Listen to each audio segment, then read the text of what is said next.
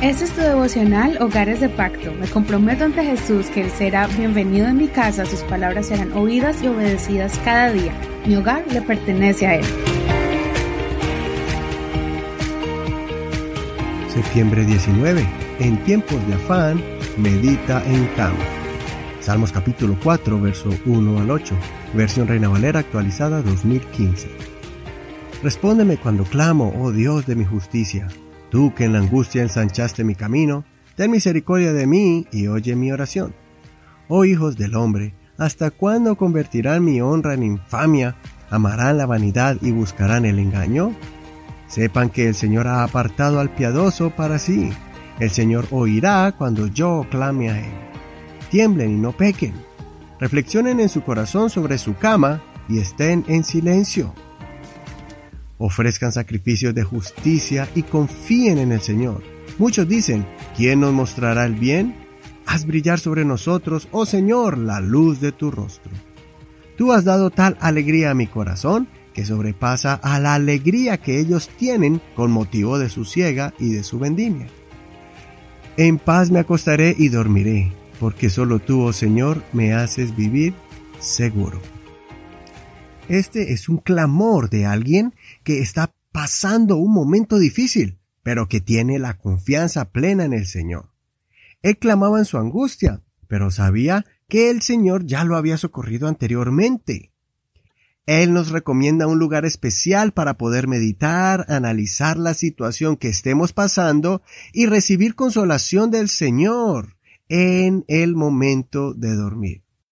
Cuando estamos a punto de dormir, ahí es donde hacemos un recuento de lo que hicimos en el día, de lo que estamos viviendo.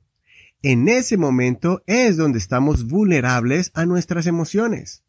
Tenemos que tomar una decisión. O dejamos que nos ataquen los pensamientos de temor por la incertidumbre del momento difícil, produciendo ansiedades, o comenzamos a pensar en las promesas del Señor y en las cosas grandes y maravillosas que ha hecho en nosotros. Esta es una forma muy hermosa para poder canalizar todos nuestros pensamientos que a veces están todos enredados. Y así el Espíritu de Dios nos va iluminando, trayendo paz y seguridad a nuestro corazón.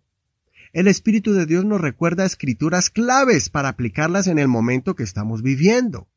También la conciencia es como un espejo de nuestras acciones, donde se hace más clara la voz de Dios por medio de la conciencia, mostrándonos las cosas que estamos haciendo bien y las que estamos haciendo mal.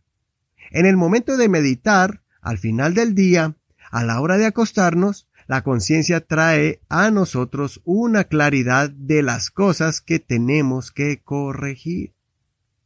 Por eso al final el salmista declara que él se iba a acostar en paz y tranquilidad, pues el Señor mismo le daba la confianza plena para poder reposar tranquilamente y no dejarse afectar por los problemas que estuviera enfrentando. Por eso el Señor Jesucristo nos enseñó acerca de los afanes. Así que no se afanen del día de mañana, porque el día de mañana traerá su propio afán. Basta a cada día su propio mal. Eso está en Mateo capítulo 6, verso 34. Así que vamos a vivir un día a la vez, confiando en el Señor que Él nos va a dar la salida. Descansemos en su presencia, confiados que el día de mañana Él también nos va a ayudar y que todo problema tiene solución. Considera, ¿has tenido noches donde no has podido conciliar el sueño por causa de los problemas que estás pasando? Antes de acostarte, sacas tiempo para hablar con Dios, dándole palabras de agradecimiento y escuchar su voz. Puedes descansar en las noches aunque estés pasando momentos de preocupación porque crees que el Señor tiene el control de tu situación. Soy tu amigo y hermano Eduardo Rodríguez. Que el Señor Jesús escuche tu oración y hable a tu conciencia cuando medites en Él antes de dormir. Este es un ministerio de la Iglesia Pentecostal Unida Hispana El Reino.